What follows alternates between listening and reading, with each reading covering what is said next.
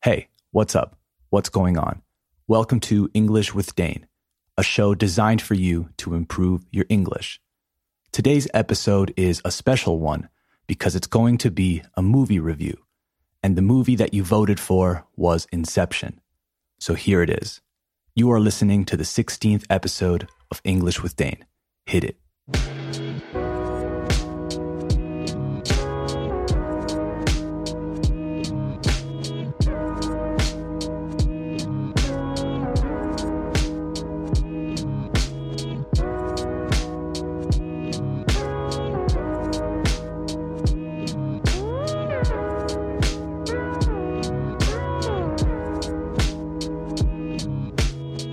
Before we start, this episode was supposed to come out on Saturday, but I had some technical problems and wasn't able to finish it up. So it's late. I know, not cool. But everything is back to normal now. So thank you for your patience. Thank you for waiting. Okay, Inception. So I watched it. Well, I rewatched it because I had seen it before. I watched it when it came out cuando salió, in 2010. I was in Atlanta, Georgia, watching it with my brother and my parents. We watched it in one of these movie theaters in which, en los cuales, you can order food while watching the movie. I ordered a pizza and watched Inception. It was great. Except for the end, though. During the last 10 minutes of the movie, they came by to charge you para cobrarte, and it kind of disrupted the end of the movie, but whatever, it was great. Anyway, I remember really enjoying the movie. I left the theater extremely satisfied with the experience. I remember understanding it, or at least thinking I understood it. You know, when you watch a movie again and you notice, te das cuenta, of all of these things that you hadn't seen the first time. Well, that happened. It's strange watching movies more than once, I think. It's strange because you appreciate it more in a way, but then it's also missing something. Le falta algo. I assume that it's because you already know how it ends, so it's not as exciting, it's not as intriguing. I guess it depends on the movie though. I can't watch action movies more than once, for example. In fact, lately, I can't watch action movies at all. Para nada. I used to watch the occasional action movie, but nowadays, hoy en día, it has to be a different type of action movie for me to want to watch it. Speaking of action, though, Inception has a lot of action. More than I remembered, actually. I think it contains enough action scenes to call it an action movie. But I wouldn't classify Inception as an action movie, really. I would call it, I think, a psychological thriller. But wait, I don't want to get into that just yet. Let me give you a little bit of context. So, Inception came out in July of 2010, and there was a lot of buzz surrounding it right? People were very excited to watch the new Christopher Nolan movie. Think about it. Two years before that, he directed The Dark Knight, right? The Batman movie, which was very well received. So to hear that he had a new movie was exciting. And to hear that Leonardo DiCaprio was going to play the leading role made it even more exciting. By the way, when we say that there's buzz around something, it means that people are very excited about it. Now people use the word hype to the same effect, as in there's a lot of hype around that new movie. Okay, so more things. The budget, the production budget, el presupuesto, was $160 million. And so far, it has made or earned around $830 million worldwide. So it was a very successful movie. Okay, the cast. The cast is Leonardo DiCaprio, Joseph Gordon Levitt, Ellen Page, Tom Hardy, Ken Watanabe, Marion Cotillard, Michael Caine, etc. Great cast. Leonardo DiCaprio plays Cobb, who is a master of extracting valuable information from people's dreams. He uses these techniques to make a living, working for companies around the world. We know that something from his past is haunting him, and it's related to his family situation, but it's unclear. We see his son and daughter in his dreams, but we never see their faces. And we also see a woman, a woman who we assume is his wife and mother of his children. This character's motivation, Cobb's motivation, is to return to the United States to be with his children. Cobb has a partner in all of this, Arthur, played by Joseph Gordon Levitt. Arthur is Cobb's right hand man, his partner in crime. He is responsible for all of the research that each job requires. His motivations, though, seem unclear in the movie, to be honest. I guess it's money. I don't know. We don't really know anything about his past or about his connection with Cobb, really. All we know is that he is the point man. Now, I looked up, busqué, the definition of point man, and it's a military term. To be point man means that you assume the first and most exposed position in combat. Then we have Ken Watanabe, who you may remember from many movies, but perhaps most notoriously from The Last Samurai, which I also really enjoyed. But anyway, Inception. He plays Saito, who is an immensely powerful and wealthy business magnate he is the head of Proclus Global and he offers Cobb a job in exchange for a very valuable reward, a very valuable favor. He hires Cobb by telling him that if he does this job for him, he will be able to use his influence to clear Cobb of any charges so he can go back to the United States and be with his children. Just like Cobb, Saito's character has very clear motivations too. He is trying to prevent this huge company from monopolizing the energy industry. He fears that when Maurice Fisher, so the man who built this empire, when he dies, his son will take over and try to control the whole sector, reducing Saito's influence and power. So he hires Cobb, contrata a Cobb, but we'll talk about the mission more in a second. Marion Cotillard plays Mal, who is Cobb's wife. Mal appears throughout the movie, a lo largo de la película, and she appears as a projection. Now, projection is a word that they use in the movie to talk about the people that are in your dreams. They tell us that our subconscious projects people into our dreams. So Mal is constantly appearing in Cobb's dreams, right? Derailing, descarrilando, derailing his missions. Lately, she has been appearing in his dreams more and more, and it's becoming impossible for Cobb to work effectively. Her character's motivation is to reunite with Cobb and her children too, and she wants for Cobb to come back to be with him. However, it's more complicated than that because we learn that Mal is dead as she committed suicide in the real world. But again, we'll talk about that more in a second. Her name is synonymous with bad, with evil, wrong.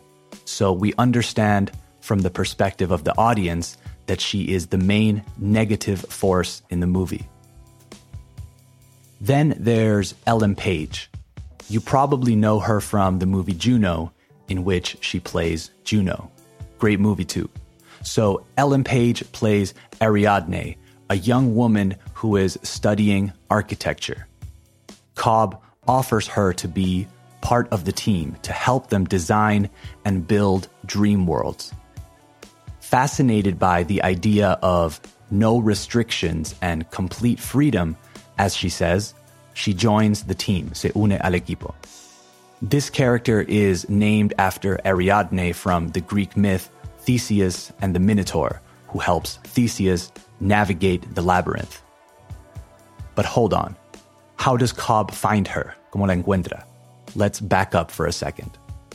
The reason that Cobb is looking for an architect to build dream worlds is Mal. Mal has made it impossible for Cobb to build the dream worlds they need. Since Mal is appearing and derailing their missions, Cobb can't be the person to design these worlds. Because if he knows everything about the dream world, so does Mal, because she is his projection. So it's starting to get a little complicated. So Cobb needs an architect. So he goes to visit his father in law, su suegro, who is a university professor. This man is played by Michael Caine, and the character's name is Miles. Miles is Mal's father, right? But also Cobb's mentor and former teacher. He is the one who taught Cobb everything about accessing and navigating dreams. This is a good scene. I liked it because we finally get more information about Cobb's past. Until that point in the movie, we don't have much information about Cobb's life, but this scene is where we learned a lot of the things I was mentioning previously. So Cobb shows up, aparece, at the university, and Miles is there working. They have a conversation which helps us understand Cobb's motivations, and then Cobb tells him he needs somebody who can build dream worlds, but that they have to be as good as him. Miles says that he has someone better, and that's how we are introduced to Ariadne. Ariadne's character is actually really, really important to us, the audience, because through her, a través de ella, is how we really find out, how we discover more about the rules of these dream worlds. Cobb and Arthur explain everything about how they work, and it's the first time that the audience is hearing this explanation. Until this moment, we had a lot of questions. And I think that's a great way of doing this. Not explaining it to the audience right away and just letting us try to figure out or decipher what's happening and then give us the information later. So it's through Ariadne that Cobb finally admits that his situation with Mal appearing in his dreams is out of control. And it's also through Ariadne that we learned what happened with Mal. But before that, we need to talk about the name of the movie, Inception. So during the movie, they talk about a different word. They talk about extraction, taking an idea from someone while they dream, mientras sueñan creating a dream world around someone so that they populate it with their secrets. This is what Cobb and Arthur do. However, this movie is not called Extraction, right? It's called Inception. So Inception is the idea that an idea can be planted in the mind of another person so deeply, tan profundamente, that they believe they came up with the idea, that it occurred to them. And it is something that comes up, que surge, in the movie a few times, but people say it's impossible. And this is where everything becomes clear. Back to Ariadne. As I said, the audience, we learn things about what is happening through the Ariadne character. Like in the Greek myth, she is helping not only Cobb through the maze or through the labyrinth, but she's helping us too. She's helping us understand this crazy movie. At one point, Cobb explains to her that he knows Inception is real and it's possible because he has done it before. And this is where we learn about what really happened with him and Mal. Apparently, Mal and Cobb went too deep into a dream and went to limbo, which is like a super deep dream that's not a good place to be. Eventually, Mal stopped believing it was a dream. She believed it was the real world. Cobb, however, wanted to return to reality. So with Inception, he planted the idea in Mal's mind that their world wasn't real, so they ended their lives and came back to reality. However, sin embargo, because of that idea that Cobb planted in her mind, she continued to believe that her reality wasn't in fact real. Because Mal still thought it was a dream, she jumped off a building and died. And Cobb never forgave himself. Nunca se perdonó. And he feels extremely guilty. There's also Tom Hardy's character, Eames, but he isn't as important as the rest. He does a little bit of everything, but is not crucial to the story.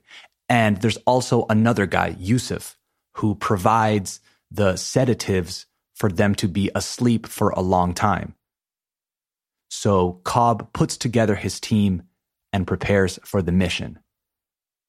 Their mission is to enter into the dreams of Robert Fisher, son of Maurice Fisher and heir to the Fisher fortune. Heir means heredero, spelled H E I R. The plan is to introduce an idea into Robert Fisher's mind to break up the company. However, it's not that simple. We learn that planting an idea must happen, debe ocurrir, at different levels of dreaming, three levels to be precise. So a dream within a dream within a dream. They must attack different ideas in each level because in order to convince Robert Fisher to break up his company, they'd need to go to the deepest area of who Robert Fisher is. And that starts with his relationship to his father. So in the first dream, they kidnap, secuestran, Robert Fisher and use his uncle to plant new ideas about his father into his head. In this dream, they make Robert think that his uncle is a terrible person. They want him to stop listening to his uncle's advice in real life. Then in the next dream, they make him open a safe, una caja fuerte, in his mind. And then finally, in the third level of the dream, they trick Fisher to help them break into his own mind. To break into means to enter by force. So now that Fisher has the first two levels of ideas in his head, the last one involves his father. He has always felt that his father was disappointed in him. But in this dream, they are going to use that to challenge Fisher to dissolve the company and build his own. This last dream is the one that takes place, que ocurre, in the snow and they have to break into a giant fort or fortress in the middle of the mountains. Now, I really enjoyed this part, and I think one of the reasons is that it made me feel like I was watching a James Bond movie. There's something about chases, persecuciones, in the snow that makes me think of James Bond. Anyway, during the mission, in the first level of the dream, Saito gets shot, right? Le disparan and he starts to slowly get worse and worse.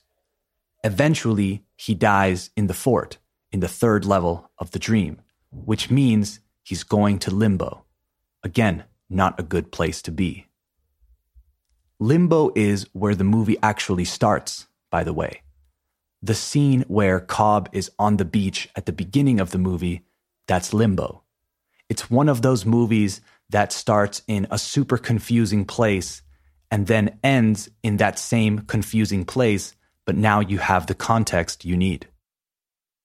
But back to the snow and the fortress, the third level of the dream. So Fisher dies during the mission.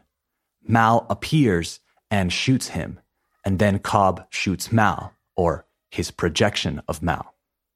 With Fisher almost dead, Cobb believes that the mission is over. He believes that they failed but Ariadne to the rescue. She suggests that they go to limbo to get Fisher back, right, to bring him back. Cobb warns her, le advierte, that Mal is going to be there, but it's the only option. So Ariadne and Cobb go to limbo, and after a very emotional scene, Cobb promises Mal that he will stay with her in limbo if she lets them have Fisher, if she gives them Fisher. Mal agrees, and Ariadne and Fisher jump back to reality with the kick. Very quickly, a kick is what they use to quickly get out of a dream and come back to reality. It is something physical in the real world that makes your body react, waking you up, like falling off a chair, a car falling into the water, etc. So they escape and Cobb stays behind in limbo. Not because he promised Mal, though. He knows he can't stay in limbo with Mal because she's not real. And instead, he stays in limbo to find Saito and bring him back. Now, this is when the movie does a full circle. At the beginning of the movie, we see Cobb washing up on a beach and finding a very old version of Saito. The Saito that has been in limbo for decades or centuries even, because he says he doesn't know how long he has been there. Now that it's the end of the movie, we understand. So Cobb goes back to save Saito and bring him back to reality. Reality, by the way, is the airplane. If you remember, they were on a flight from Sydney to Los Angeles. Cobb finally brings back Saito and they wake up on the plane. It's actually a very powerful moment, a very emotional moment. And it makes you feel a bit like you have just woken up from a really intense and deep dream. In general, the movie does that very well. The whole time you're watching it, you are questioning reality. You are trying to solve the puzzle. You are trying to understand the timeline of the movie. And then suddenly at the end, the timeline makes sense. Tiene sentido. But when people talk about Inception, they talk about one thing the most the ending. Throughout the movie, we see Cobb use his totem, this little spinning top, trompo, that he carries with him. In the movie, they explain that a totem is an object that has a specific weight, peso, that only you can know. This way, you will know if you are in someone else's dream or not. It is basically a mechanism to make sure, para asegurarte, that you are in real life and not in a dream. If he spins it and it continues spinning without falling, he is in a dream. But if it falls, it's reality. At the end of the movie, when he finally reunites with his kids and we finally see his kids' faces and we assume that he is back to reality and everything is okay, we are left with the image of Cobb's totem spinning on the table. And before we can see what happens, the movie finishes, leaving us with the doubt is he dreaming or not?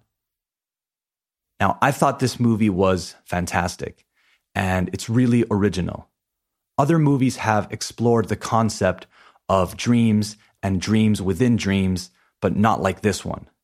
This one really grabs you from the beginning and it keeps you interested the whole way. I also liked the action scenes, the fighting and the chasing, las persecuciones. And I think the reason I enjoyed them is because I cared about who was getting chased. I cared about who was fighting. I knew the characters' motivations and I empathized. I put myself in their shoes. And this is an example of good action in movies. Visually, this movie is also really entertaining. Not only was the plot good, la trama, the plot, but it was fun to watch. The fighting scenes in Zero Gravity were great. The part where Ariadne is creating worlds was very impressive. The part where she folds the city, dobla la ciudad, has become iconic, I think. When people think of Inception, they always remember that scene. What I liked about this movie too is that it's about grief and guilt, sadness and pain, right? It's not about saving the world or anything like that. Even though they have a mission, right, to prevent the monopolization of the energy sector, the movie itself is really about processing grief and pain and living with guilt, I think. It's a very introspective movie for what it is. And I think good movies make you think after you watch them. You don't say, oh, okay, it's over, time to go home. You keep thinking about it and talking to people about what you think, and you want to share your interpretation. And I think this movie definitely does that. I read that it took Christopher Nolan 10 years to finish the screenplay, el guion. So not only did he direct it, he also wrote it. And the fact that it took 10 years to write it, I think is apparent in the movie. By the way, this movie received an 8.8 out of 10 on IMDb and a 91% approval rating from fans on Rotten Tomatoes. Okay, that's the show for today. Let me know if you agree with the analysis or if you disagree. I'm sure I missed a lot of things because there really is a lot to process with this movie. So write to me if there's anything important that you feel I left out. English with Dane will be back on Wednesday, 22nd of May. And again, thank you for your patience with this episode. If you want me to do more movie reviews more frequently, let me know. Remember to support the show by sharing it with friends or anyone who you think would enjoy it. And if you're listening on Apple Podcasts, leave a five star review. Okay, talk soon. Bye bye.